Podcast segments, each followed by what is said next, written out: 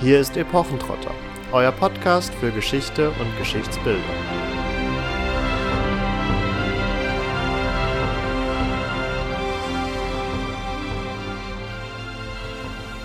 Tristan reit unlange, uns er Gesach, sine Augen ungemach, den ägeslichen Drachen. Der warf aus seinem Rachen Rauch und Flammen und Wind, als des Tüfels Kind. Damit hallo und herzlich willkommen zu einer weiteren Episode von Epochentrotter. Und es ist mal wieder eine Folge, in der wir tatsächlich durch die Epochen trotten werden, denn wie ihr dem Eingangszitat aus dem doch bekannten Werk zu Tristan und Isolde entnehmen konntet, werden wir uns heute mit Drachen beschäftigen.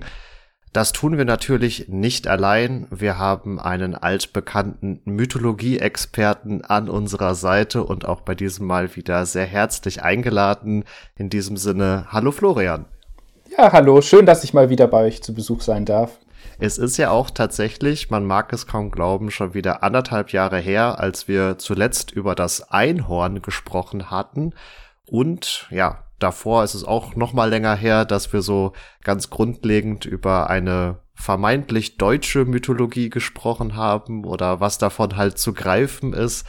Falls ihr die beiden Episoden noch nicht gehört habt, dann schaut einfach in die Show Notes. Da könnt ihr die noch mal nachhören und Florian, ich glaube, vorstellen brauchen wir dich nicht mehr groß. Du bist ansonsten schon ganz gut bekannt. Man kann aber, glaube ich, festhalten, dass du inzwischen vollberuflich Mythologie-Experte geworden bist, oder?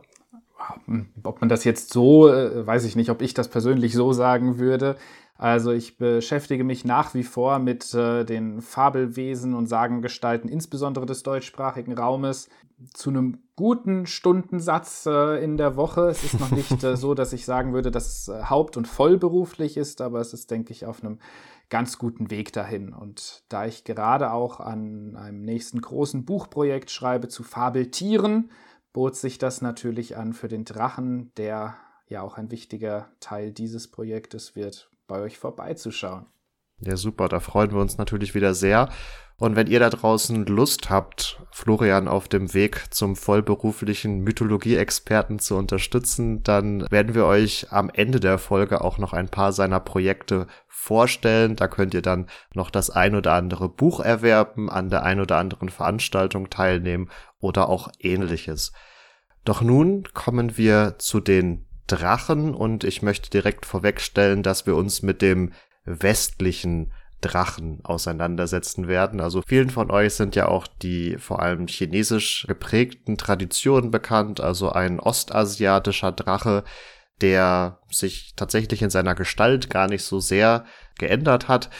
Das würde das Feld noch weiter machen, als das Feld des westlichen Drachen sowieso schon ist. Deswegen werden wir das an dieser Stelle erstmal aussparen. Vielleicht ist das ja nochmal Inhalt für eine weitere Episode. Aber nun wollen wir erstmal beginnen mit dem westlichen Drachen und seinen Ursprüngen im Nahen Osten. Wo fangen wir denn eigentlich an, wenn wir vom Drachen sprechen und uns also jetzt im Nahen Osten aufhalten? Also wie sind wir denn da zeitlich aufgestellt und ist das so auch wirklich der Ursprung des später westlichen Drachens?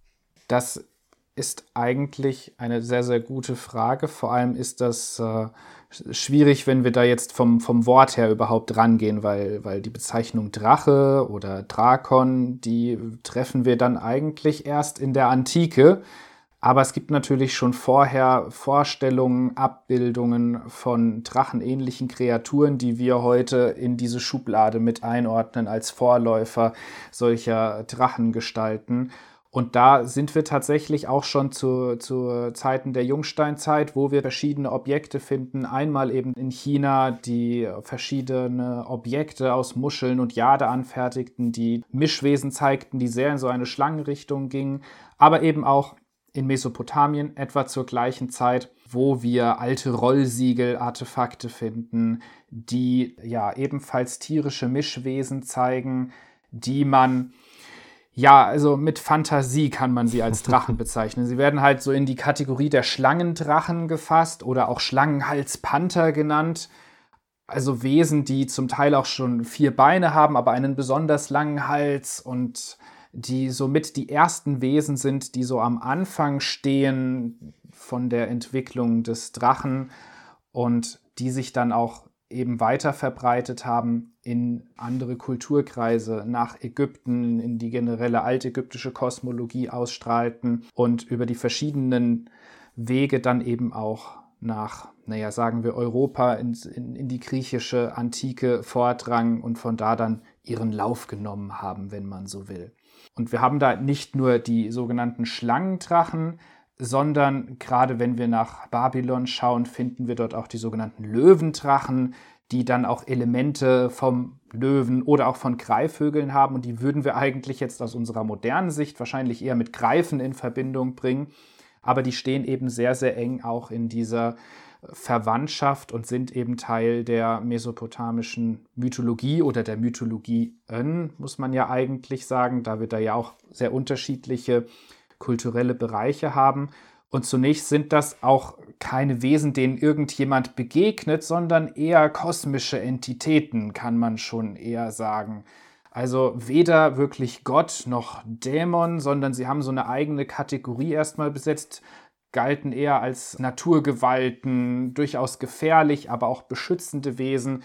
Und so ein normaler Mensch hat mit denen eigentlich gar nichts zu tun gehabt. Und es hat auch eine ganze Weile gedauert, bis dann tatsächlich auch irgendwelche Götterhelden begonnen haben, in, in Geschichten die zu bekämpfen. Spannend ist aber, dass da schon das Motiv des Drachenkampfes quasi seinen Anfang hat. Und das werden wir ja, ich denke, heute im Verlauf dieser Folge noch öfter wiederfinden, den, den Drachenkampf.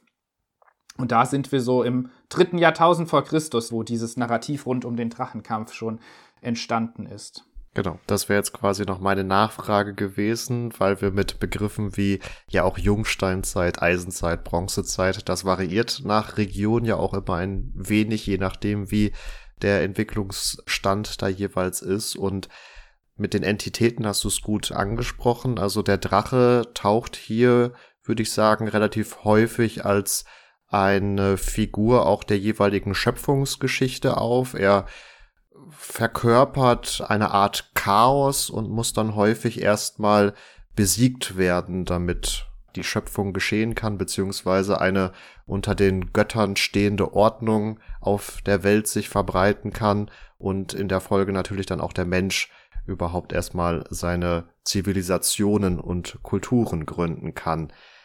Ja, das ist so etwa, sagen wir mal so 2000 300 vor Christus so rum, etwa in der Ackerzeit, wo dann so ein Wechsel nochmal stattfindet und dann tatsächlich diese Drachen ein Stück weit degradiert werden zu Dienern der Götter, die aber auch gegen eine gewisse Ordnung aufbegehren und damit dann auch zu, zu Gegnern werden, die es zu besiegen gilt. Aber anfangs sind es eben nach wie vor die Götter und es spielt eben auf einer anderen Ebene. Es ist eine quasi mythologische Ebene, in der auch der Schöpfungsmythos etc. angesiedelt ist. Und es braucht dann doch erst noch mal eine Weile, bis das auch in die weltlichen Aspekte hineinrutscht. Und da ist dann natürlich auch die christliche Glaubenstradition ganz entscheidend. Denn die Schreiber der Bibel haben natürlich sich sehr, sehr stark von mesopotamischen Mythologien beeinflussen lassen und für die großen teuflischen Wesen der Bibel da natürlich ganz stark von solchen Wesen wie, wie Mushu und ähnlichen Kreaturen, den, die man ja zum Beispiel auch auf dem Tor von Ishtar sehen kann, sich eben inspirieren lassen. Tor von Ishtar, für diejenigen, die vielleicht mit dem Namen nichts anfangen können, das ist dieses, blöd gesagt, blaue Tor, was heute in Berlin steht. Also wir haben es da mit ganz vielen blau glasierten Ziegeln zu tun, die dieses Tor doch sehr prunkvoll erscheinen lassen. Und darauf finden wir dann Fabelwesen und auch Drachen. Oder auch den Auerochsen, der dann zum Einhorn geworden ist oder ähnliches. Also irgendwie kommt man, wenn man sich mit Fabelwesen beschäftigt, immer wieder mal beim Tor von Ishtar vorbei. Aber eben auch eine, eine Drachenvariante, die da aber auch schon Beine hat. Also relativ, also man könnte sie als ein relativ unserem heutigen Bild entsprechende Kreatur begreifen.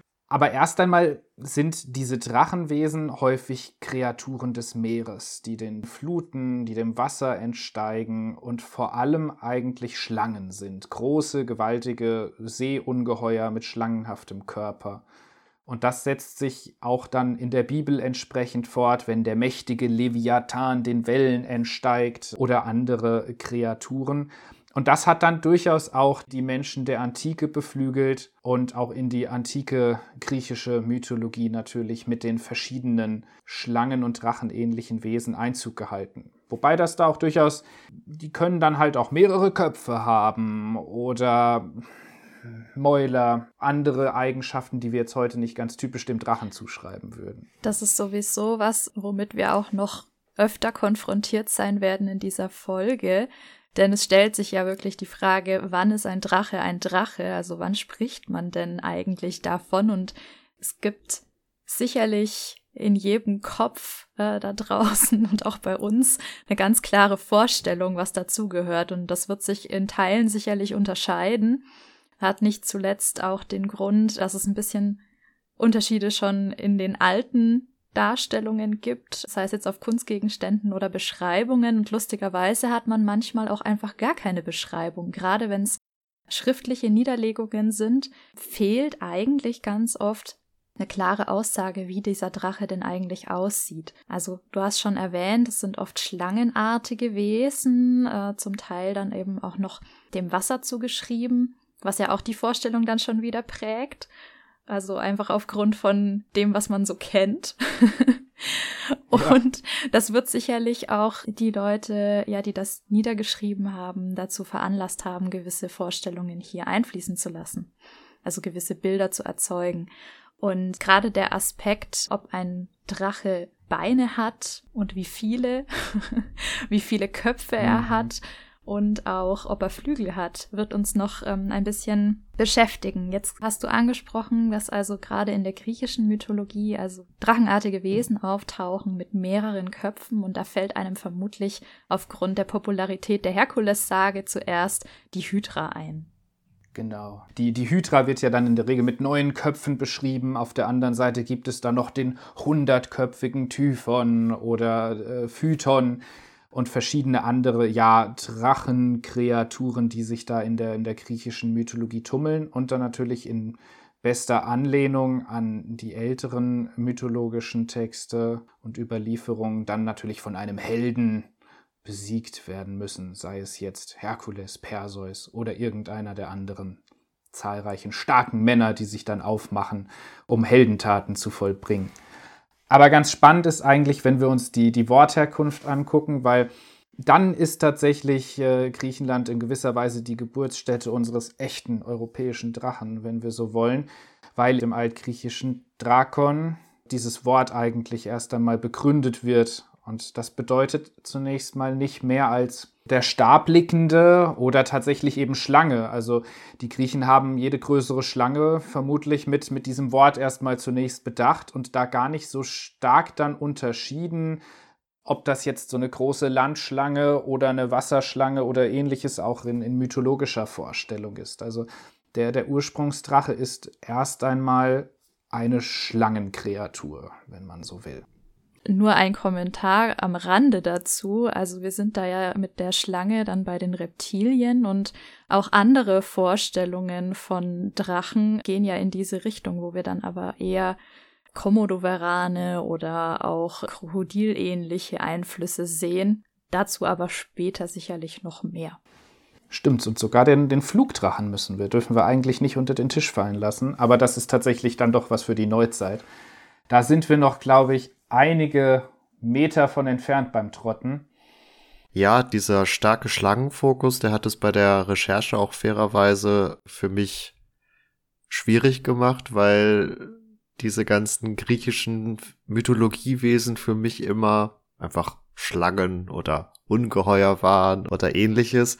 Aber ja, es ist schon richtig, dass das hier auch ganz gut in diese Traditionslinie auch des Drachenkampfes reinpasst, weil wir hier unter anderem auch die literarische Konstellation oder die dramaturgische Konstellation kennenlernen, dass ein Drache nicht nur von einem Helden erschlagen wird, wie wir es ja auch schon in den nahöstlichen Kontexten gesehen haben, sondern dass jetzt auch beispielsweise noch eine Prinzessin dazu kommt, denn so wird Andromeda auch von Perseus vor einem Meeresungeheuer gerettet und diese Figurenzusammenstellung wird uns an späterer Stelle noch begegnen. Ganz interessant in Bezug auf die Bibel, die ja in gewisser Art und Weise so der Traditions- oder Stoffträger dann über die christlichen Wege aus dem Nahen Osten gen Europa ist. Da fand ich spannend, dass vorher der Drache, wir hatten es beschrieben als ein, eine Inkarnation des Chaos, dass er häufig am Anfang vieler Mythen und Schöpfungsgeschichten auftaucht und der Drache uns jetzt aber auch in der Bibel als eine Kreatur des Endes, also des Weltenendes begegnet, weil ja hier Johannes in der Johannesoffenbarung beschreibt, wie der Erzengel Michael den großen feuerroten und siebenköpfigen Schlangendrachen bekämpft, der am Ende aller Tage dann quasi zu besiegen ist und da auch dann direkt wieder dieses äh, Motiv des Drachen am Ende aller Tage begegnet uns dann ja auch noch in der nordischen Mythologie mit der Midgard-Schlange, aber Ihr seht, man kann sich schnell verlieren. Finde ich ganz spannend, wie wirkmächtig diese Allegorie ist, die man da schon geschaffen hat. Dass man wirklich den, den Drachen mit der Schlange und damit auch mit dem, mit dem Teufel eben gleichsetzte und dann gerade in der Bibel natürlich wirklich sehr, sehr stark ausbaute und damit eigentlich ein Narrativ geschaffen hat, das sich fortan immer weiter durch die, durch die Menschheitsgeschichte zieht.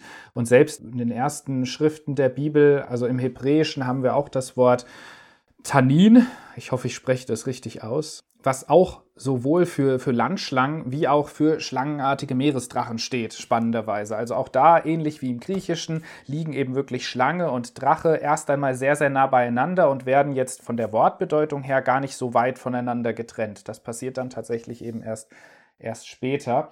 Und spannenderweise verpasst die Bibel dann ja diesen Wesen dann auch Eigennamen, wie zum Beispiel der Leviathan, wie Rahab und verschiedene andere Kreaturen, die aber eigentlich fast eins zu eins mit halt noch ein paar Zusatzelementen aus den alten Geschichten quasi ausgeschnitten und eingefügt wurden. Was ich hierbei auch ganz interessant finde, ist, dass mit dem Drachenkampf, Schrägstrich Drachentöter-Motiv und dem, was jetzt hier in der Bibel auch zutage tritt, nämlich der Verbindung mit dem Bösen, der Inkarnation des Teufels, zwei Elemente letztendlich dann später verknüpft werden, die darauf abzielen, eigentlich das Schlechte aus der Welt zu tilgen. Und das steht ja wirklich äh, absolut in Diskrepanz zu diesen Schöpfungsmythen, wo zwar auch, also in, in Babylon gibt's ja die Urgöttin und Urdrachin, Tiamat, die letztendlich dann zu Himmel und Erde wird. Also aus den beiden Körperhälften nach ihrem Tod werden also diese beiden Elemente. Und das begründet das Ganze und auf der anderen Seite ist der Drache aber auch dann ein Symbol für das Böse. Und also das kriege ich irgendwie noch nicht so ganz zusammen. ja, die christliche Religion, die, die Vertreter der christlichen Religion haben da drin natürlich ein, ein ganz gut passendes Motiv gefunden und diese grauenvolle Gestalt, die Schlange, dann an eine passende Stelle gesetzt, um natürlich damit auch die anderen Glaubensrichtungen ein Stück weit zu verunglimpfen. Es ging ja schließlich auch darum, den eigenen Glauben, den, den Erlöser darzustellen. Und es ist dann natürlich ein ganz bewährtes Mittel, andere Religionen quasi in, ins Negative zu, zu drängen. Also selbst wenn man da einen Schöpfungsmythos hat, kann man den ja gut nutzen, um ihn quasi in sein Gegenteil zu verkehren, um den eigenen Gläubigen, den eigenen Glauben dann nicht im luftleeren Raum stehen zu haben und zu sagen, ja, wir haben nur diesen einen Gott und die anderen gibt's alle gar nicht. Nein, das ist ja auch was, was wir später auch beim, beim Volksglauben haben mit der Interpretatio Christiana, dass generell andersgläubige Inhalte, andere Glaubensaspekte ins Negative verdreht werden, um der eigenen Botschaft quasi zu helfen. Und ich kann mir sehr gut vorstellen, dass das damals schon ein sehr probates Mittel war, die Götter anderer Religionen zu entsprechenden Teufelsgestalten zu machen. Ja, das finde ich eine gute Interpretation. Das klingt mir eingängig.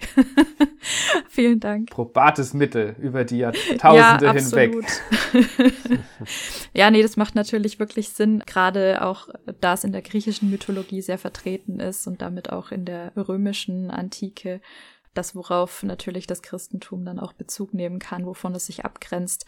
Also erscheint das durchaus. Genau, das ist dann ja auch ganz spannend, stimmig. dass wenn wir dann im Übergang zum, zum Mittelalter dann mit dem Physiologus natürlich auch ein, ein wirkmächtiges Medium haben, das als ja quasi frühmittelalterliches Massenmedium, wenn man so will, dann ja auch den Drachen als Allegorie für das Böse eben weiter aufgreift und damit auch in, naja, es ist natürlich ein christlicher Text, aber er verkauft sich natürlich auch ein Stück weit als Naturbeschreibung und damit etabliert man dieses Motiv natürlich auch nochmal ganz anders in, in den Gesellschaften. Für diejenigen, die es jetzt nicht sofort wissen, der Physiologus ist ein Text, der verschiedene Tiere versucht christlich auszulegen und dabei auch teilweise widersprüchlich sich äußert. Also bei der Schlange zum Beispiel wird dann versucht, aus dem Häutungsvorgang eine Analogie zum Christentum zu schlagen. Also so wie die Schlange ihre Haut ablegt, kann ein guter Christ seine Sünden ablegen, wenn er es schafft, so wie die Schlange durch ein sehr enges Loch sich zu quetschen. Gemeint ist da wiederum letztendlich die Glaubenspraxis, die nicht immer einfach ist, also einen schwierigen Weg darstellt. Und so verfährt dieses Buch mit beinahe allen Tieren, die damals bekannt waren. Also ihr findet da allerdings auch eher Tiere, die wir heute als Fabelwesen bezeichnen würden. Schaut da gerne mal rein, das gibt's auch in Übersetzungen. Und natürlich kommt auch das Einhorn drin vor, was wir ja bei unserer letzten gemeinsamen Episode auch behandelt haben. Da ist der Physiologos natürlich auch eine ganz, ganz wichtige Quelle. Ich würde aber fast sagen, bevor wir zum Mittelalter weiterschreiten, muss ich noch ein paar Sätze zu einer ganz anderen Ebene des Umgangs mit dem, mit dem Drachen anreißen, nämlich schon der sehr frühe naturwissenschaftliche Zugang, den auch eine Reihe von Gelehrten in der Antike bereits hatten. Denn, denn wir haben eben nicht nur diese christlich-religiöse und die altmythologische Ebene, sondern tatsächlich auch schon erste Gelehrte, wie zum Beispiel der griechische Geschichtsschreiber Herodot, der von geflügelten Schlangen spricht, die er in bestimmten Ländern verortet, von denen er erzählt, dass sie Fledermausflügel tragen, in Weihrauchbäumen leben und eben Menschen, die dann da irgendwie was zu schaffen haben, auch anfallen kann. Und das übernehmen dann natürlich auch verschiedene Gelehrte und äh, zum Beispiel auch Plinius der Ältere berichtet, dass es Drachen gäbe und die eine ganz besondere Feindschaft zum Elefanten haben. Und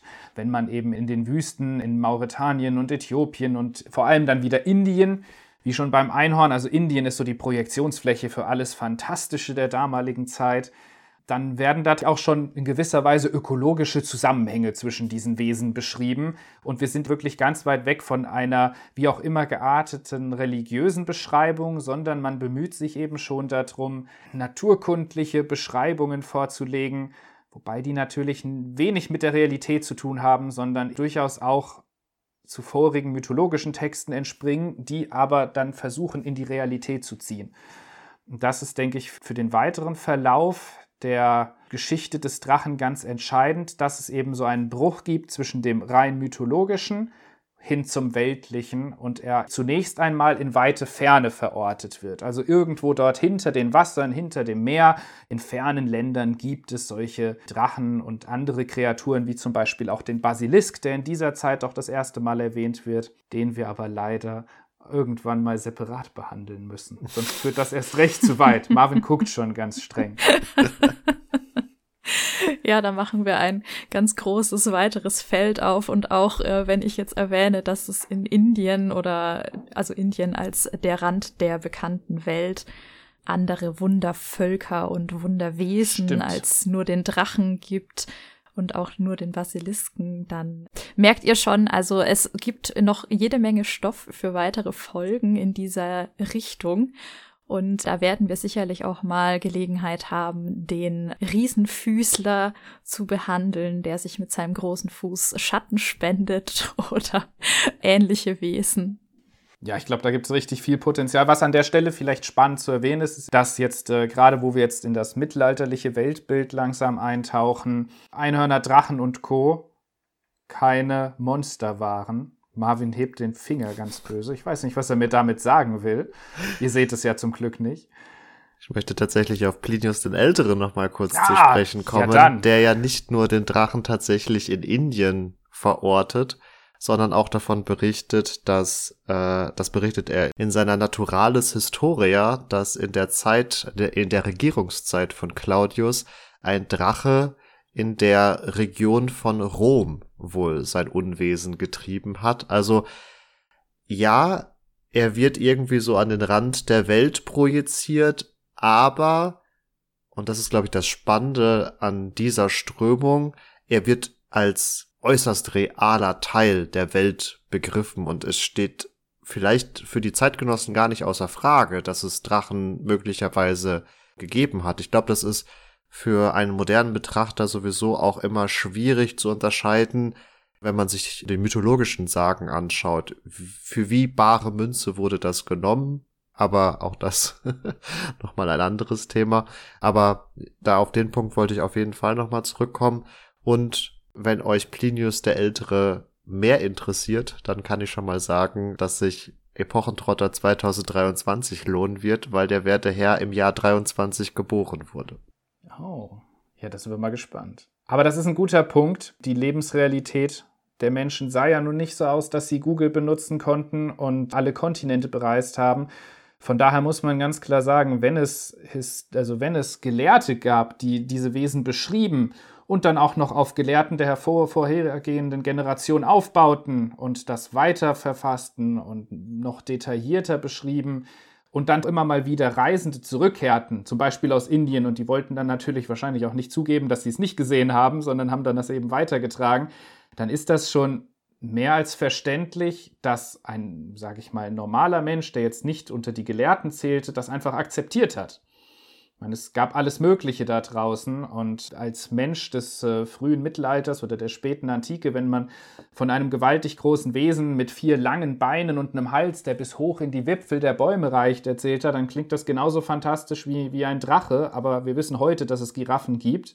Man muss es halt sicherlich auch immer in dem, in dem Kontext und der, der Lebensrealität der Menschen sehen, die dann diese Geschichten gehört haben. Und ich denke mal, man kann sehr stark davon ausgehen, dass das einfach als Wissen so gesetzt hingenommen wurde.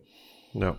Und nicht nur, dass die Leute es nicht zugeben wollten, dass sie es nicht gesehen haben. Es war ja auch schlicht und ergreifend die Erwartungshaltung des Publikums. Und wenn man wollte, dass die eigenen Texte gelesen werden, genau. dann musste man auch diese Topoi bedienen. Das ist ja auch ein großer Punkt, äh, beispielsweise in unserer Amazonen-Folge gewesen. Das ist auch so ein fernes Volk und da muss man erstmal unterscheiden bei den griechischen Autoren, was ist jetzt Topos und was ist möglicherweise eine echte Beschreibung.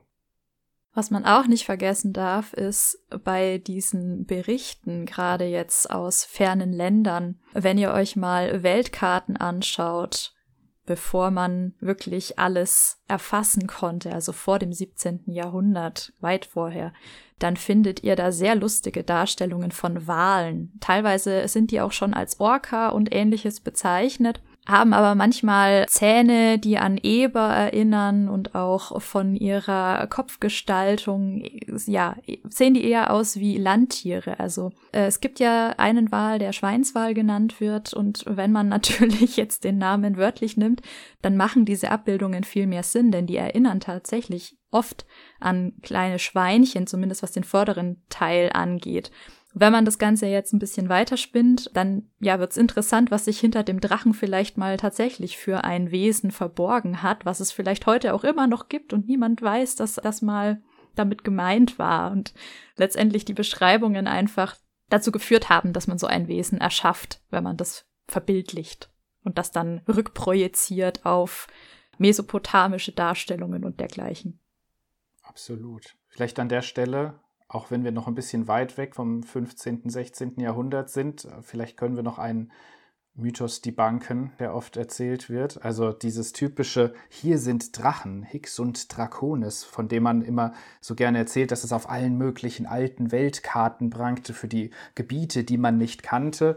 Das wird immer so ganz gerne erzählt, aber letzten Endes gibt es nur eine einzige Inschrift auf einem Globus, wo man diese Schrift quasi diesen, dieses, das Hand Lennox Globus, auf dem ist quasi das eingezeichnet. Er stammt irgendwo 1505 rum, batschlich um diese Zeit.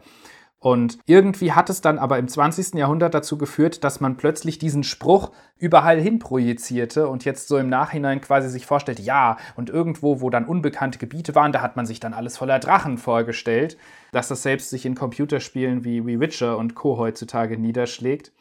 Aber es ist tatsächlich nur eine einzige Erwähnung, von der wir das tatsächlich historisch wissen.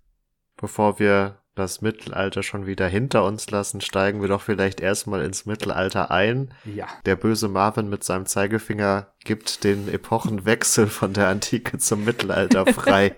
Sehr gut. Endlich. Ja, letzten Endes, äh, ich glaube, über den, den Physiologus kommen wir natürlich schon zu so einer Interpretationsform, wie man den, den Drachen im Mittelalter sah. Aber ich glaube, das ist vor allem Katharinas Thema, wenn wir dann auch in die Richtung der der mittelalterlichen Epik gehen. Haha, ja, mittelalterliche Epik hat natürlich auch einiges an Drachen aufzubieten. Ihr habt ja schon gehört, im Tristan gibt es auch einen Drachenkampf und der Drache fällt dem tapferen Recken Tristan auch zum Opfer, schafft es allerdings, und das ist was, was ich ganz interessant finde, mit seinem Atem Tristan außer Gefecht zu setzen. Also der wirbt ja um Isolde stellvertretend für seinen Onkel Marke und im Zuge dieser Brautwerbung muss er also ausziehen und seine Tapferkeit und damit auch die Wertigkeit von Marke unter Beweis stellen, indem er den Drachen umbringt, und zwar bevor es der Truchsess schafft, der auch ein Auge auf Isolde geworfen hat. Tristan schafft es offensichtlich und zum Beweis, dass er das geschafft hat, trennt er die Zunge des Drachen ab und vergiftet sich damit aber selbst. Und dieser Atem ist was, das vorher tatsächlich auch schon zu finden ist, also dass der Hauch des Drachen einen potenziellen Drachentöter umhauen kann. Und dieses Drachenspeien Flammen und Rauch und so, das findet sich eben hier auch im Tristan. Ne? Das habe ich am Anfang ja in dem Zitat erwähnt. Also der hat nicht nur einen fiesen Mundgeruch, wenn man so möchte, sondern speit auch Feuer. Und das ist was, was heute, glaube ich, so ganz großer Bestandteil ist, wenn wir über Drachen reden. Dann denkt, glaube ich, eigentlich jeder daran, dass da auch ähm, ja, Feuerspeien dazugehört. Also nicht zuletzt durch Game of Thrones und House of the Dragon ist es, glaube ich, gerade vor allen Dingen sehr, sehr präsent. Ein ganz anderer bekannter Drache, wenn ich das noch kurz erwähnen darf, bevor wir dann noch ein bisschen vertiefen, ist der Lindwurm. Und auch im Tristan ist es eigentlich eher so ein Linddrache, Lindwurm, den wir auch im Nibelungenlied wiederfinden, wo das gar nicht so auserzählt wird, aber erwähnt wird und letztendlich bezieht sich das auf die ältere Edda und den Fafnir, der hier von Sigurd erschlagen wird, der dann im Nibelungenlied wieder auftaucht als Siegfried. Und ja, im Nibelungenlied ist es eben das Blut des Drachen, das Siegfried quasi unverwundbar macht, zumindest überall, wo es ihn erwischt, nur nicht da, wo das Lindenblatt klebt und wo dann Siegfried auch weiterhin verwundbar bleibt und dadurch auch erschlagen wird. Damit habe ich jetzt zwei Felder aufgemacht und wir gucken mal, was uns der Florian dazu noch Näheres erklären kann. Ja, beim Lindwurm sind wir jetzt tatsächlich wieder in einem ganz spannenden Bereich, weil die Beschreibungen eines solchen Lindwurms, genauso wie die allgemeinen Beschreibungen des europäischen Drachens oder des westlichen Drachens, sehr, sehr weit auseinandergehen. Und das kristallisiert sich eigentlich erst später, wenn wir uns die, die, die Wappenkunde anschauen. Da kristallisiert sich dann so ein mehr oder weniger fixes Bild des Lindwurmes als ein ja, grünlicher Wurm mit zwei großen Pranken und ohne Flügel heraus. Aber selbst da gibt es eben dann auch wirklich viele andere Darstellungen, die es äußerst schwierig machen, jetzt zu sagen, was unterscheidet denn jetzt ein Lindwurm von anderen europäischen Drachen. Das Feuerspein ist tatsächlich auch so ein, ein Motiv, das nicht originär Teil des Drachens ist. Ursprünglich der Starblickende war es eher der, der Blick des Drachen, der eine bestimmte Kraft hatte oder dieser schlangenhafte Leib, der mehr wie eine, eine Würgeschlange es vermag, die Feinde zu umklammern und zu erdrücken. Und im Laufe des Mittelalters kommt nun, beziehungsweise wir haben auch schon einzelne Anleihen in der Antike, aber dass jetzt eben auch stärker dieser Odem, die Flammen aus dem Maul Maul dazukommen, die gar nicht ursprünglich so da waren, sich jetzt aber eben langsam entwickeln und dann durchaus in Richtung Neuzeit zu einem vorherrschenden Motiv werden können dann aber ganz besonders eben im 20. Jahrhundert natürlich im, im Rahmen der Fantasy-Literatur besonders äh, stark vertreten sind, historisch aber gar nicht immer die größte Rolle spielen. Wir waren ins Mittelalter ja eingestiegen mit Tristan und seinem Drachenkampf, der uns am Eingang der Episode auch schon begegnete.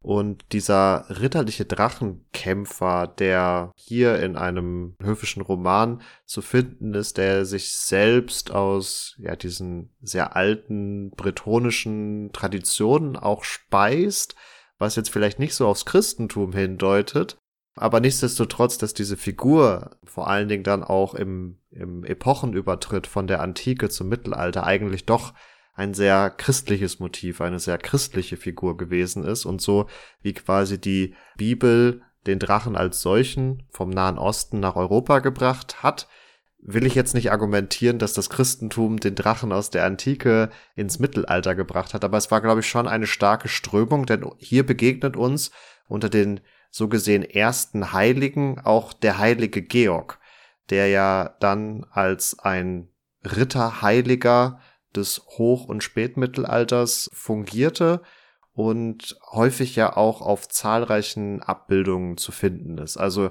ihr kennt das mit Sicherheit, einen strahlenden Ritter auf seinem Ross, der meistens eine Lanze in den Schlund des Drachen stößt, der dadurch auch eine Jungfrau gerettet hat, so zumindestens einige der Hagiografien, also der heiligen Viten zu ihm und der dadurch dieses ganze Motiv sicherlich auch noch mal prominenter hat werden lassen und überhaupt dann auch dazu geführt hat, dass sicherlich auch in der Epik eine Auseinandersetzung damit stattfindet.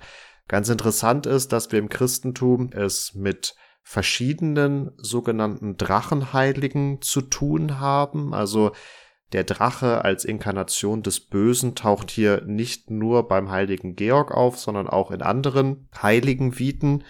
Unter anderem beispielsweise auch bei der heiligen Margareta, ebenfalls eine Heilige, die soweit man das immer sagen kann, von den Lebensdaten auch eher in die Spätantike datiert werden kann, die dem Drachen mit einem Kreuzzeichen begegnete. Also es muss nicht immer der Drachenkampf sein, sondern in diesem Fall ist das Bekenntnis zum Christentum und das Bekenntnis zu Gott der ausschlaggebende Punkt, warum die Figuren in diesem Fall in der Lage waren, den Drachen zu besiegen. Das ist ja ein ganz generelles Motiv. Also das Christentum ist nicht so erfindungsreich mit seinen, seinen Abwehrstrategien, weil wir eigentlich bei fast allen Sagengestalten dann auch im, im Laufe des, des Mittelalters und dann gerade auch nochmal zur, zur Neuzeit hin ähnliche Abwehrstrategien haben. Und das Zeichen des Kreuzes ist da natürlich immer so die wirkmächtigste Geste eigentlich, die ein Gläubiger tun kann, sei es jetzt, der steht einem Drachen gegenüber oder anderen unchristlichen Wesen. Ich muss noch ein kleines Veto einlegen. Der Drache im Tristan ist, glaube ich, nicht unbedingt ein bretonisches oder keltisches Relikt, sondern könnte sich auch daraus ergeben, also der Tristan, den wir hier haben, ist ja aus dem Anfang des 13. Jahrhunderts und damit also stark christlich geprägt. Deswegen wird der Drache hier gerne auch so interpretiert, dass er die Bedrohung der Ordnung, der höfischen und göttlichen Ordnung darstellt und insofern besiegt werden muss damit diese Gefährdung beseitigt wird. Und ganz interessant wird's dann bei Drachentötern, die sich einen Teil des Drachens aneignen und dann meist selbst irgendwann am Ende der Geschichte untergehen. Das ist im Fall von Tristan auch so, der ja sich die Zunge aneignet und darüber auch dann Isolde gewinnen kann. Und wir kennen ja, denke ich, alle oder zumindest die meisten die Geschichte, wie sie weitergeht. Tristan bringt Isolde zu Marke und auf der Überfahrt mit dem Schiff trinken beide den fatalen Minnetrank, den Liebeszaubertrank, der dann so eine Dreiecksbeziehung daraus macht. Äh, Tristan und Isolde schlafen schon äh, miteinander auf der Überfahrt und Marke heiratet Isolde und die Beziehung zwischen Tristan und Isolde hört aber nicht auf. Und ja, also das Ganze führt dann dazu, dass beide sterben. Tragisch. Das nur als kleiner Disclaimer sozusagen, dass man da ein bisschen aufpassen muss. Ich möchte jetzt gar nicht sagen, dass für den Tristan nicht in der alten Sage, der alten Variante nicht schon ein Drache vorkommt und der also hier einfach nur umbesetzt worden ist. Aber in der Version, wie wir sie hier im Mittelalter vorliegen haben, ist es auf jeden Fall christlich zu werten, immerhin. Wir haben ja schon über den Physiologus gesprochen, der so ein bisschen den Startschuss bildet für die ihm nachfolgenden Bestiarien, in denen dann sowohl real existierende Wesen Bären, Löwen und Co. Aber dann eben auch Fabelwesen eine Rolle spielen. Und da ist dann der Drache natürlich dann auch auf zahlreichen Abbildungen in den diversen Bestiarien, die in Europa entstanden, vertreten. Und nach wie vor werden quasi Dichtungen rund um diese Wesen vorgenommen, die dann natürlich auch immer sehr stark aus einem christlichen Weltbild heraus moralisieren. Und die herrschen dann eine ganze Weile eben vor und sind ja, aber der Großteil eben, was man so an Naturbeschreibungen eben hat. So eine wirkliche Naturwissenschaft, wie wir sie dann in der, wie sie sich in der Neuzeit herausbildet, die gibt es zu dieser Zeit so eben nicht. Zumindest nicht so, dass sie vielen Menschen erschließbar wäre. Mit den Bestiarien sind wir schon auf dem besten Weg hin zu den naturwissenschaftlichen Büchern, die auch Drachen behandeln. Du hast es gerade schon ange teasert. Und ich finde es ganz interessant, wenn man dann also so im 16. Jahrhundert mit den angeblichen Begründern der modernen Zoologie sich befasst, genauer mit dem Italiener Ulisse Aldrovandi und dem Schweizer Konrad Gesner, dann stutzt man ein bisschen, denn die beiden haben auch jeweils ein Unterbuch, könnte man sagen, zu ihren großen Abhandlungen herausgegeben, also Aldrovandi hat zum Beispiel die Historia Monstrorum verfasst, wo er auch Fabelwesen behandelt, die er für real angenommen hat. Mir ist jetzt nicht ganz klar, wie die Drachen und das Buch über die Drachen sich da einfügt, aber auch Konrad Gesner hat De Serpentibus de Dracone geschrieben, also über die Schlangen und die Drachen. Und da erscheinen zumindest ja die Abbildungen sehr, sehr real. Also auch im Vergleich mit anderen Wesen, die sie behandeln, ähm, sind das wirklich so Zeichnungen, als hätten sie so ein Tier vor sich gehabt und hätten das dann hier festgehalten. Kann man da irgendwie eine Tendenz feststellen? Resultiert das aus der Beschäftigung mit Bestiarien oder ist das eher auch den antiken Beschreibungen von Plinius mit der Historia Naturalis und Isidor von Sevilla, den Etymologie, also auch so einem auslegenden Tierbuch? Also nicht nur Tiere, aber einem auslegenden Teil über Tiere geschuldet. Wie ist da deine Einschätzung? Also ich würde sagen, sowohl als auch. Diese ganzen äh, essentiellen Quellen lagen natürlich sowohl Konrad Gessner wie auch Altrovandi vor. Aber es galt schon auch noch zu der Zeit, eigentlich, man war schon zu dieser Tradition der antiken Autoritäten ein Stück weit verpflichtet.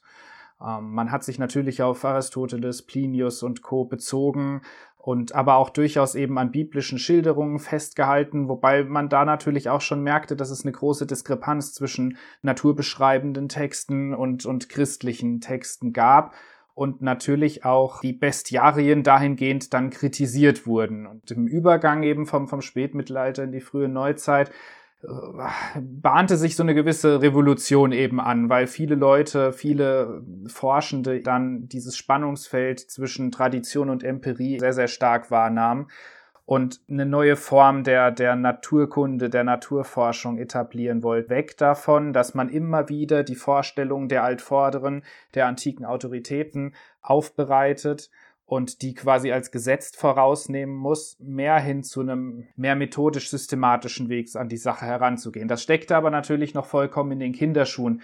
Und dementsprechend sind da natürlich auch Gessner oder Altrovandi äh, Menschen ihrer Zeit, die eben das gemacht haben, was, was sie am besten konnten. Sie haben die historischen Schriften genommen, haben das versucht weiterzuentwickeln, haben aber auch dann rezentere Sichtungen, Naturbeschreibungen von anderen Reisenden etc. mit herangezogen. Und die Abbildungen spiegeln das natürlich auch, weil die dann in einem ganz anderen Stil gehalten sind als noch die, die Bestiarien Altrovandi behauptet auch, dass er einen mumifizierten Drachenleichnam um 1600 rum geschenkt bekommen haben soll, der dann eben entsprechend abgezeichnet wurde. Das ist natürlich aus heutiger Sicht nicht mehr nachzuvollziehen. Aber in dieser Zeit vollzieht sich dann eben auch noch stärker das, was Marvin vorhin gesagt hat, als du die Drachensichtung um Rom quasi angesprochen hast. Jetzt zieht man den Drachen aus der Ferne immer weiter auch nach Europa.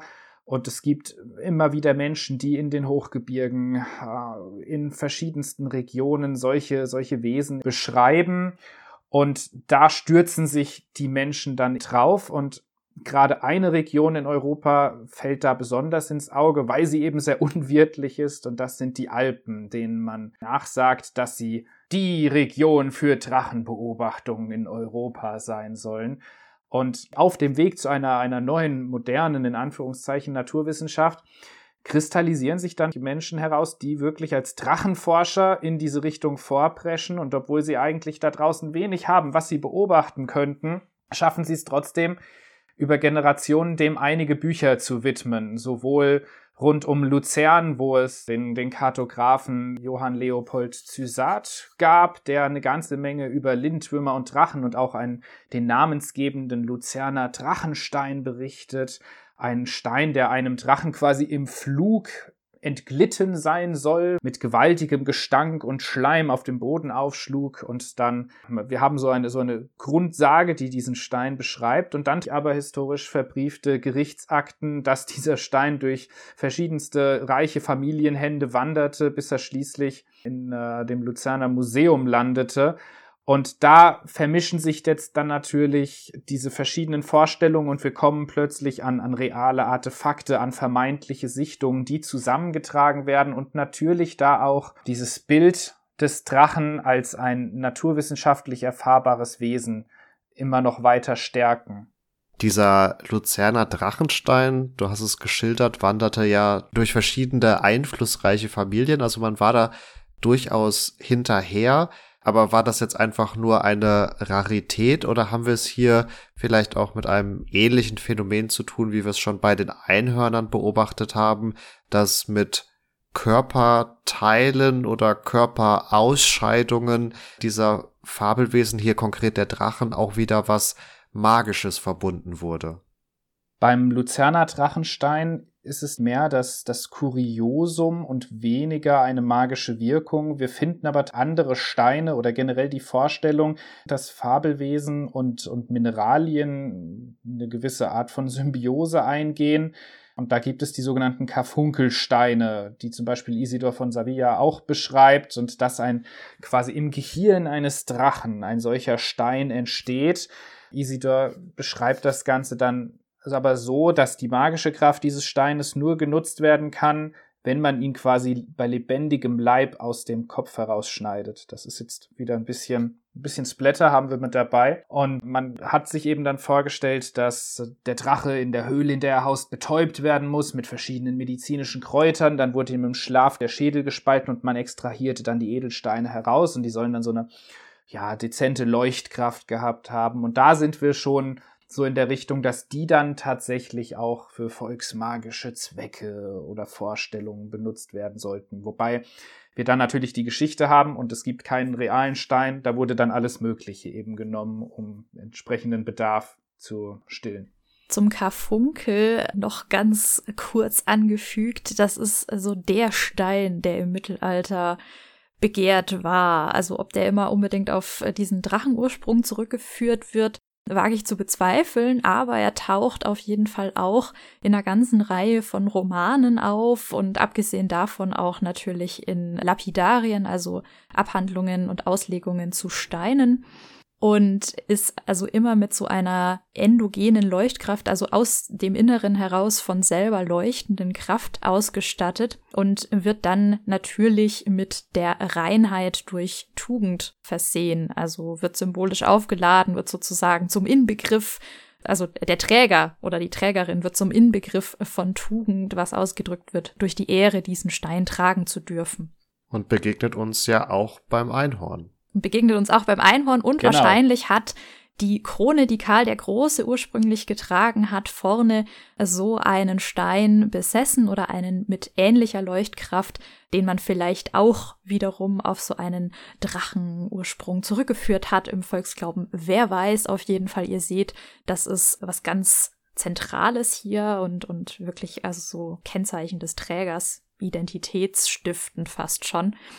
Apropos Magie und Drachen oder Drachenartefakte, das ist was, was wir schon sehr, sehr früh finden, nicht erst im Mittelalter. Ähm, ich habe den Gründungsmythos der Stadt Theben gefunden und damit sind wir also wieder in der griechischen Mythologie, wo Kadmos, der Sohn des phönikischen Königs Agenor und Bruder der von Zeus entführten Europa, eine Prophezeiung erhält, dass er eine Stadt bauen wird. Das macht er jetzt nicht sofort, sondern er kämpft erst gegen einen Drachen und erhält dann von Pallas Athene die Aufforderung, doch die Zähne von diesem Drachen auf die Erde zu werfen, aus denen dann nicht wie man jetzt sofort erwarten würde, die Stadt wird, sondern bewaffnete Männer, und zwar ein ganzer Haufen, die sich erstmal gegenseitig bekriegen, bis nur noch die fünf stärksten übrig bleiben. Die unterwerfen sich dann Kadmos, sind ihm zu Diensten und bauen mit ihm gemeinsam diese prophezeite Stadt Theben auf. Quasi die Drachenstadt Theben und der Adel versteht sich oder verstand sich hier als die sogenannten Drachensöhne. Finde ich persönlich eine sehr schöne Anekdote, die hier aufgemacht wird, beziehungsweise es ist eigentlich keine Anekdote, sondern natürlich ein Mythos, der hier die Drachenzähne zu so einer Art magischen Bohnen macht. Ja, wenn wir jetzt quasi den Sprung nochmal zurück in die Antike gemacht haben, dann springen wir aber sofort wieder äh, zurück. Aber da finde ich den Kontrast jetzt auch extrem spannend. Also wir haben im Griechischen diese, oder nicht nur im Griechischen, sondern in dieser altertümlicheren Vorstellung, diese starke Verbindung vom Drachen mit Wasser. Er ist häufig eine Wasserschlange, er entspringt im Wasser und so weiter. Und dann hast du gerade berichtet, Florian, der Ort, um Drachen zu beobachten, sind die Alpen. Also ist nicht, nicht viel, mit, viel Wasser, mit Wasser Höhenunterschied irgendwie 3000 Höhenmeter, wenn nicht sogar noch mehr. Also, also in der Zeit war der Drache dann konsequent immer auch ein Flugdrache? Also, oder wie, wie hat er sich äh, in den Alpen bewegt? Wie ist er da hochgekommen? Ja, ja.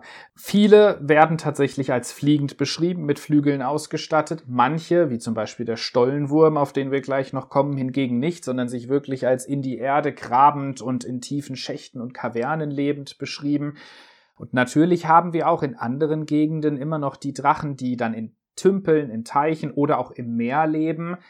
Aber die Wissenschaft, die, die Beschreibung der Welt schreitet voran und man muss sich dann natürlich immer die entlegeneren Winkel der eigenen Welt suchen, wo man diese Wesen noch hinschieben kann, weil so auf dem normalen Land sind sie natürlich schwer zu finden. Das hält den Volksglauben dann aber auch in der frühen Neuzeit nicht davon ab, diese verschiedenen Motive, die wir jetzt über die Antike bis ins Mittelalter transportiert haben, auch wiederum aufzugreifen und zum Teil des Volksglaubens zu machen.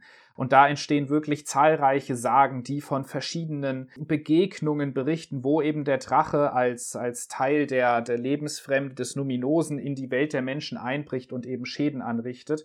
Das müssen wir aber, glaube ich, auch so ein bisschen separiert von diesen naturwissenschaftlichen Beschreibungen sehen, weil die, die Naturwissenschaftler, die Drachenforscher des 16., 17. Jahrhunderts, die sind wirklich daran interessiert, naturwissenschaftlich zu forschen und die finden das auch nicht so ganz, ganz äh, lustig, wenn man das nur benutzt, um Menschen zu ängstigen. Zum Beispiel Zysat, den ich vorhin erwähnt habe, der war dort in der Nähe des Pilatussees und des Pilatusberges bei Luzern unterwegs und von diesem See hieß es auch, dass da Dämonen drin leben und man ja nichts reinwerfen darf, sonst kommen die und fressen einen auf und er schreibt dann halt auch in seinem Buch, er hätte da jetzt schon so viele Steine reingeworfen und es sei ihm immer noch nichts passiert.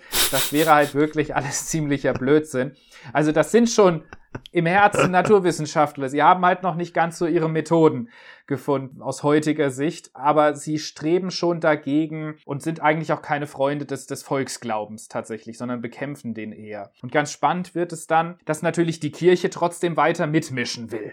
Denn äh, die sieht natürlich, dass jetzt da Konrad Gessner und Co. kommen und die Welt entzaubern.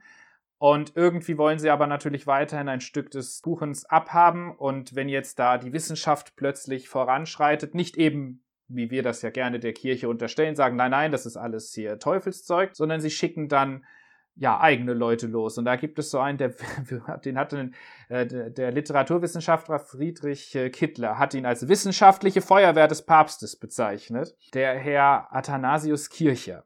Athanasius Kircher war ein ganz, ganz strenggläubiger Jesuit, der aber sich für nichts zu schade war. Der wurde überall hingeschickt, wenn irgendwo wissenschaftliches Neuland beschrieben werden äh, musste. Und so hat er sich dann natürlich auch mit Drachen beschäftigen müssen, weil, oh, das ist gerade so ein Thema, er macht das jetzt eben auch.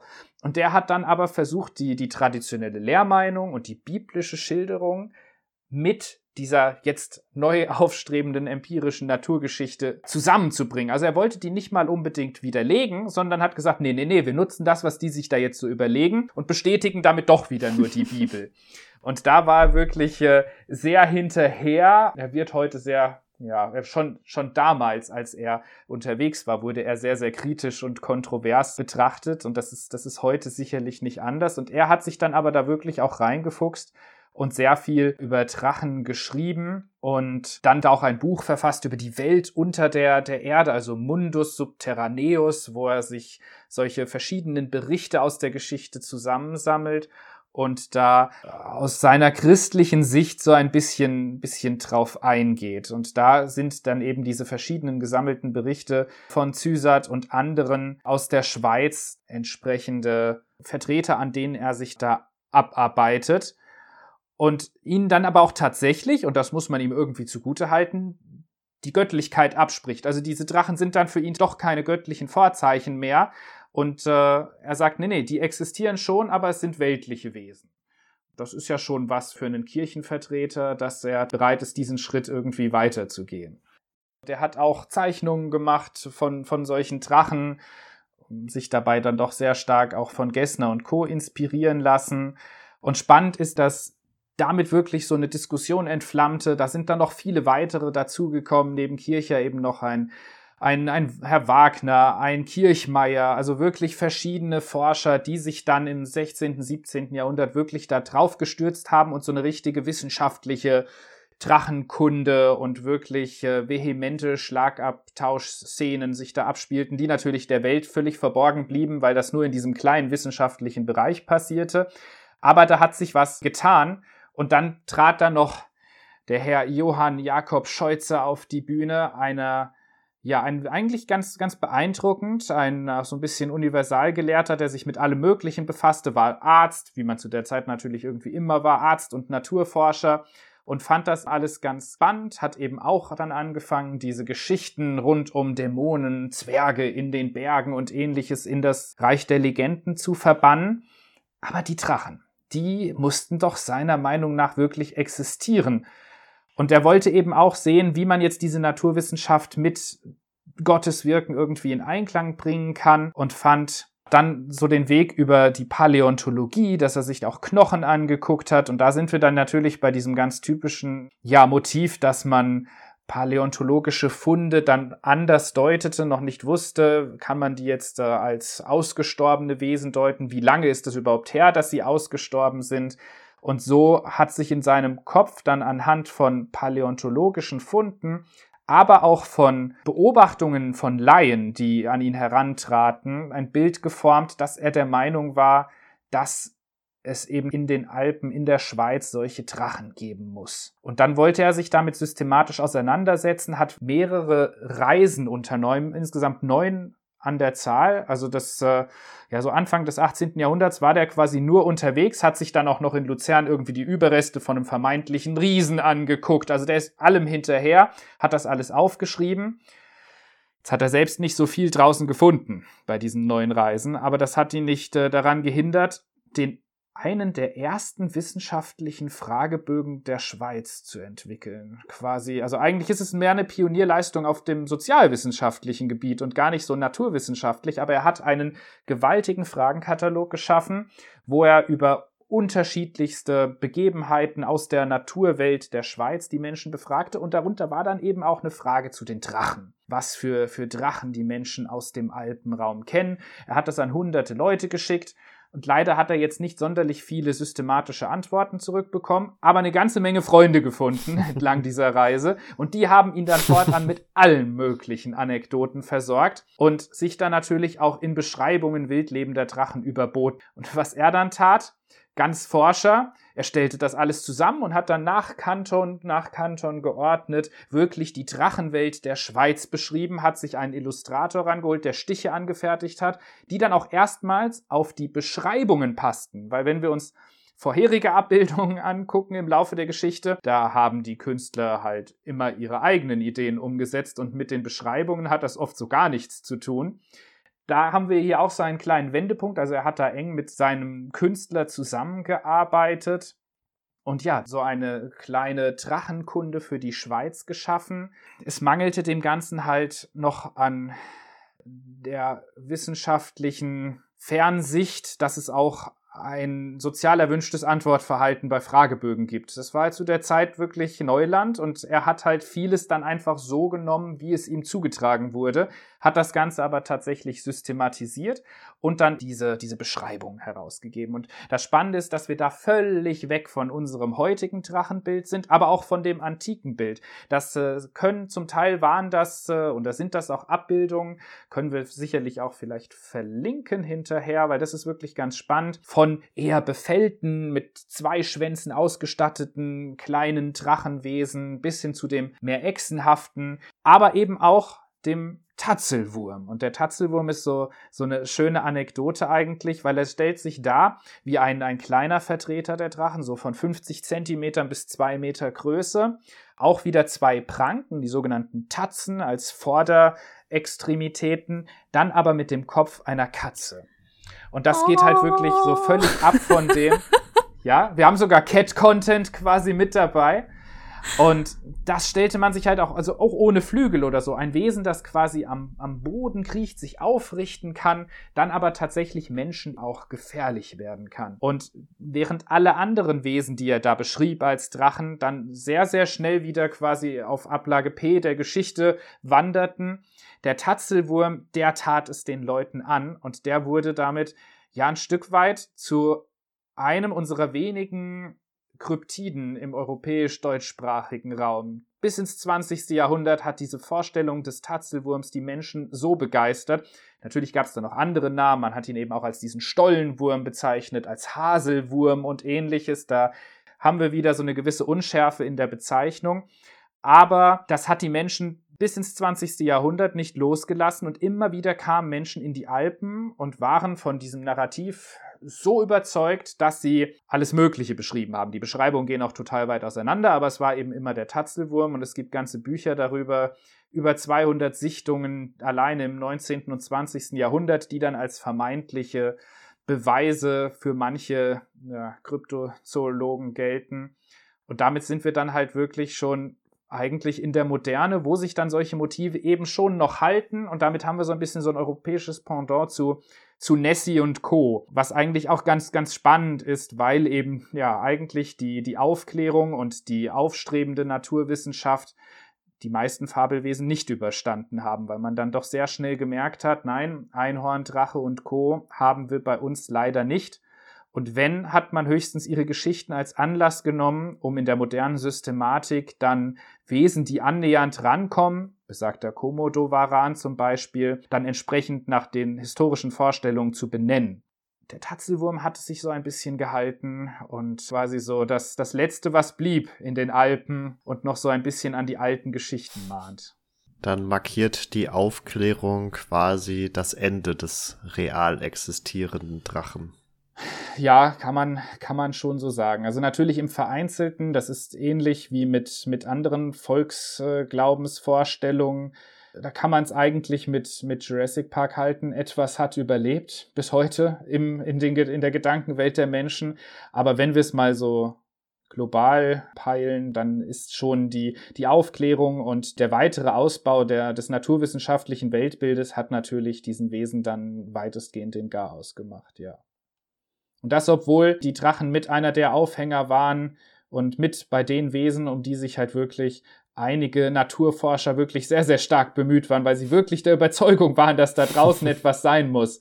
Viele mussten dann aber eben doch einsehen, dass dem nicht ganz so war. Schade um den Tatzelwurm.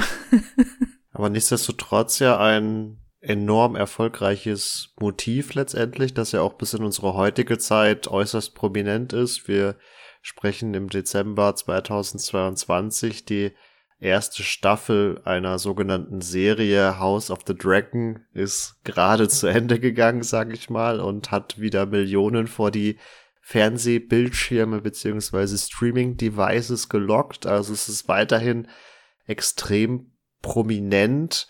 Können wir denn in irgendeiner Form fassen, in gewisser Art und Weise, woher der Drache kommt, beziehungsweise damit verbindet sich ja auch direkt die Frage, warum er sich über die Jahrtausende so gut gehalten hat. Oder ist quasi sein Erfolgsrezept, zumindest in der westlichen Hemisphäre auch, dass er so wandelbar ist, weil wir haben, also dieser heute in den Vorstellungen der Menschen vorherrschende Drache, der ist uns ja vergleichsweise eigentlich nur an wenigen Punkten begegnet, wenn er uns überhaupt in dieser vollständigen Form an irgendeinem historischen Punkt begegnet ist.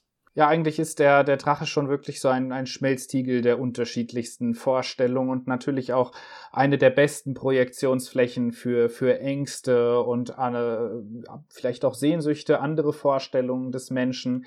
Und da haben sich wirklich unzählige Forscher auch in jüngerer Zeit drüber Gedanken gemacht. Und es scheint wirklich so zu sein, dass ja, jede, jede Epoche, jede Generation hat halt andere Aspekte in den Drachen hineininterpretiert. Und er war einfach wirklich ähnlich wie auch andere Fabelwesen eine wirklich gute Projektionsfläche. Und letzten Endes hat natürlich auch die, wir müssen bei vielen Fabelwesen oder Fabeltieren auch immer die, die Rolle der Kirche, selbst wenn es nur eine symbolhafte Bedeutung ist, mit, äh, mit berücksichtigen, die natürlich für eine massive Verbreitung solcher Motive gesorgt hat und dann auch sich massiv auf Sagenerzählungen im, im, noch im 18., 19. Jahrhundert, die dann teilweise in der ländlichen Bevölkerung kursierten, ebenfalls beeinflusst hat, die ja auch sehr stark christlich geprägt sind. Insofern denke ich schon, man kann schon sagen, dass der Drache als, als Grundmotiv sehr, sehr verbreitet war und auch heute ist, heute natürlich dann auch wieder ganz bestimmte Motive in der Fantastik aufgreift, wo er sich eben gehalten hat. Aber selbst in, in Volksschauspielen, also es gibt äh, da so diverse Überlieferungen, wie zum Beispiel in Furt im Wald, das habe ich mir letztes Jahr mal angeguckt, der sogenannte Strachenstich zu Furt, ein äh, Volksschauspiel, das wohl auf die früheste Neuzeit, vielleicht sogar auf das Ende vom Mittelalter zurückgeht, wo äh, über, überliefert ist, dass schon solche Volksschauspiele durchgeführt wurden, wo man diese klassische Sage des Drachenkampfes quasi in kleine Schauspielstücke übersetzte. Und das hat sich dann mit kleinen Pausen bis in die heutige Zeit erhalten und auf so eine Art und Weise, auf so ein Volksschauspiel, so eine sehr publicity-reiche Art und Weise schafft es der Drache dann natürlich auch weiterhin aktuell zu bleiben und äh, in, in, jüngster Zeit dann eben in Form von Fantasy-Literatur, Filmen etc. Und das ist schon seine, denke ich, seine Wandelbarkeit. Denn wir können, denke ich, feststellen, dass zu keiner Zeit das Drachenbild, wie du schon gesagt hast, irgendwie mit dem vorherigen identisch war.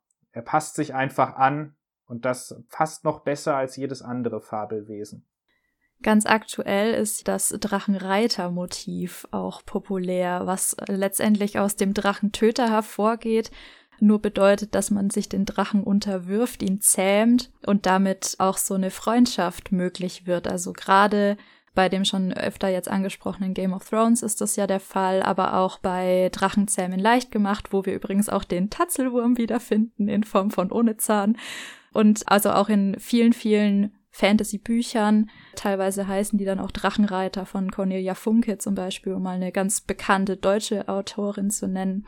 Und das finde ich ganz schön, also dass man vom Vernichten des Bösen dazu übergeht, das zu akzeptieren, wenn man jetzt mal das versucht zu interpretieren als Teil der Welt und es sich aber gefügig zu machen oder äh, seinen Frieden damit zu machen und in Einklang damit zu leben. Das ist tatsächlich ganz spannend, weil viele historische Motive zum Drachenreiten sind mir tatsächlich überhaupt nicht bekannt. Das ist, würde ich sagen, eine sehr, sehr moderne Form der Auseinandersetzung mit dem Drachenmotiv, ist aber natürlich etwas, das wir auch bei anderen Fabelwesen finden, weil diese Funktion als Schreckgestalt und Projektionsfläche von Ängsten in der heutigen Zeit gerade durch so eine Disneyfizierung komplett umgedreht wird. Sowohl beim, beim Einhorn, wo wir das ja auch hatten, dass es eigentlich ja eher ein grausames Tier ist, was heute dann Kekse essend in Kinderzimmern unterwegs ist. Und ähnlich ist es beim Drachen auch. Vielleicht muss der Drache irgendwann vor der Prinzessin gerettet werden. Solche Dinge, dass wirklich Motive im Sinne einer Verkindlichung solcher ähm, Halt wirklich auch sehr stark angepasst und modifiziert werden, gerade weil in unserer heutigen Zeit vieles an Motiven sehr kindgerecht aufgearbeitet wird und da haben Generationen vor uns halt sich nie die Hände mit schmutzig gemacht. Da wurden ja auch wirklich ganz im Sinne schwarzer Pädagogik wirklich die albtraumhaftesten Geschichten zur, zur Erziehung der Kinder genutzt. Und da leben wir heute natürlich in einer völlig anderen Zeit und das erfordert, dass wir diese Motive anpassen, damit sie eben nicht mehr gruselig sind. Da verliebt man sich in Vampire und sie glitzern im Licht und der Drache ist eben dann doch auch nur eigentlich ein sehr nettes Haustier. Wenn wir jetzt aber auch festgestellt haben, dass unsere moderne Form des Drachen. Also jetzt gar nicht diese verkindlichte Form, sondern die, die uns mehrheitlich in dieser High Fantasy begegnet. Also dieser reptilienartige äh, Flugsaurier. Ist dann nicht auch die Erklärung, also du hast es für die frühe Neuzeit anklingen lassen, dass da auch mit paläontologischen Indizien und Beweisen gearbeitet wurde, aber ist nichtsdestotrotz diese Erklärung, dass der Drache seinen Ursprung womöglich in in der Historie fehlinterpretierten Dinosaurierknochen gefunden hat, eine zu moderne Erklärung, also vor allen Dingen, wenn wir vom Mittelalter, Antike und Altertum sprechen? Ja, absolut. Also das ist tatsächlich, das, das wird immer gerne angenommen als eine schöne Hypothese. Das wird aber erst in der frühen Neuzeit relevant. Und da ist natürlich das, das Hauptbild des Drachen schon entstanden. Also das, das Mittelalter ist eigentlich, also im Mittelalter entstehen zumindest Abbildungen, die unserem heutigen echsenhaften Bild des Drachen, der feuerspeiend über den Himmel zieht, schon sehr, sehr nahe kommen. Und im Mittelalter haben sich die wenigsten Leute damit aufgehalten, paläontologische Forschung zu betreiben oder irgendwas in Knochen rein zu interpretieren. Das ist, also zumindest sind mir da keinerlei oder sehr, sehr wenige Quellen bekannt, wo das überhaupt passiert. Und die, die paläontologische Forschung beginnt ja ohnehin erst im 19. Jahrhundert, die wirkliche Auseinandersetzung wissenschaftlich. Und zuvor haben wir dann so einzelne Funde, so ab dem 16., 17. Jahrhundert. Aber da sind wir eben ja auch schon in der, in der Neuzeit und weit weg von der gesamten Genese des, des Drachenbegriffs. Und das haben wir auch bei anderen, also beim, beim Einhorn ist es ja auch so, dass man auf das Elasmotherium und was weiß ich nicht alles äh, historisch, äh, prähistorisch zurückverweist. Aber da gibt es keinerlei Belege für, dass das wirklich so hätte funktionieren können, dass sich das irgendwie in ein kollektives Gedächtnis hereinbrennt. Das äh, sind irgendwie immer fixe Ideen, aber in keinster Weise nachweisbar. Ja, wenn wir schon bei modernen Drachenmotiviken und Erklärungen angekommen sind, dann könnt ihr euch denken, dass wir unser Trotten durch die Epochen erfolgreich auch abschließen konnten. Wir haben uns diesmal wirklich mehr oder weniger einmal durch die europäische Zivilisationsgeschichte geschlagen, aber sehr erfolgreich, wie ich finde. Wir haben, glaube ich, sehr, sehr viele Punkte gefunden, an denen man auch nochmal eine Drachen-Episode 2.3. oder 4.0 machen könnte. Also das Thema ist weit und sollte an dieser Stelle natürlich nur als ein Parforce-Ritt beziehungsweise als einen Überblick über das ganze Thema dienen. Vielen Dank an dieser Stelle, Florian, dass du uns dabei begleitet hast. Sehr, sehr gerne. Danke für die Einladung. Sehr, sehr, gerne. Sehr gerne auch von unserer Seite, genau. Und ich hatte schon angekündigt, wenn ihr den Florian unterstützen könnt, dann könnt ihr unter anderem Bücher kaufen, richtig? Bisher gibt es das, das eine Buch, das ich ja schon einmal vor einer Weile vorgestellt habe, Hausgeister. Man kann aber schon das äh, nächste Buch Fabeltiere vorbestellen über unseren Shop. Das wird nächstes Jahr Also sagen wir mal im November 2023 erscheinen, pünktlich, dass man es zu Weihnachten verschenken kann. Das ist doch ein schöner Anlass und wir werden da auf unseren Social Media Kanälen auch nochmal dann drauf aufmerksam machen. Wenn man dich bis dahin mal in Live sehen will, dann geht das ja inzwischen auch. Haben wir da einige Termine, die noch anstehen oder ist das alles noch in der Planung? Die meisten Termine sind noch in der Planung, was man allerdings sich schon aufschreiben kann. Wir haben ja ein kleines Museum, beziehungsweise unser Verein, der hinter Forgotten Creatures steht, Zeitsprünge. Zusammen mit äh, Dr. Wolfs Wunderkammer betreiben wir die Denkräume für Kulturgeschichten, ein kleines Museum im malerischen Hanmünden. Und ab März äh, eröffnen wir, wir sind gerade in der Umbauphase, ab März 2023 wird man dort auch das Kabinett der Kreaturen äh, wieder besichtigen können, wo tatsächlich auch der Tatzelwurm und ein äh, Lindwurm-Jungtier besichtigt werden können mit zahlreichen Informationen und auch anderen Wesenheiten, anderen Sagengestalten und Fabeltieren des deutschsprachigen Raumes. Da kann man so vorbeikommen, Führungen buchen, da werden auch Veranstaltungen stattfinden. Ansonsten größere andere Events bekommt man immer über Social Media mit. Oder was auch immer geht, wenn man äh, Forgotten Creatures unterstützen will, ist sich zu überlegen, bei Patreon vielleicht eine monatliche Unterstützung einzurichten. Da hauen wir euch natürlich alle entsprechenden Links zu der Webseite und den Social Media Profilen von Forgotten Creatures in die Show Notes. Da könnt ihr dann einfach draufklicken. Uns findet ihr natürlich auch auf Social Media, auf Facebook und Instagram, jeweils unter Epochentrotter. Da könnt ihr uns gerne Feedback oder auch Themenideen schicken. Wenn ihr kein Social Media habt, ist das natürlich auch kein Problem. Ihr könnt uns auch einfach auf unserer Webseite epochentrotter.de besuchen oder uns eine E-Mail schreiben an kontakt.epochentrotter.de.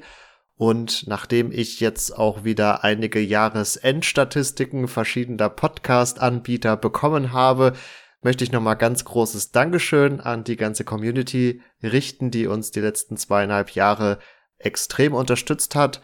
Wenn ihr ohne Geld zu investieren uns weiter unterstützen wollt, dann hilft es uns bei dem Algorithmus immer ganz besonders, wenn ihr da bei Spotify oder Apple oder dem Podcast-Anbieter eures Vertrauens einfach mal auf Abonnieren oder Folgen klickt oder auch eine entweder textlich basierte oder eine sternebasierte Bewertung hinterlasst. Das regt den Algorithmus nochmal sehr an und pusht uns in den Charts. Und mir bleibt damit nur noch zu sagen, nochmal vielen Dank, Florian, macht's gut und ciao, ciao. Tschüss. Auch von meiner Seite ein ganz großes Dankeschön an unsere lieben Hörerinnen, Hörer da draußen. Es macht großen Spaß, gerade auch dank eures Feedbacks und äh, wir werden sicherlich noch ganz viele weitere Themen behandeln und vielleicht auf den Drachen zurückkommen. Der Basilisk steht auf jeden Fall in den Startlöchern. Damit auch von meiner Seite nochmal großes Dankeschön an dich, Florian. Wir werden dich sicherlich auch mal wieder hören und sehen.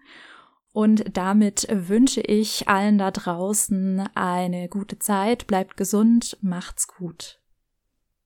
Weil's so schön war mit den Drachen, noch zum Abschied einen kleinen Auszug aus einem Grimmschen Märchen. Gar nicht lange, so kam mit großem Gebraus der siebenköpfige Drache dahergefahren.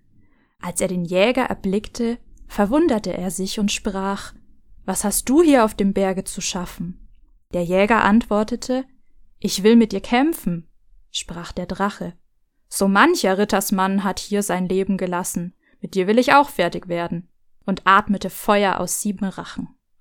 Das Feuer sollte das trockene Gras anzünden, und der Jäger sollte in der Glut und dem Dampf ersticken.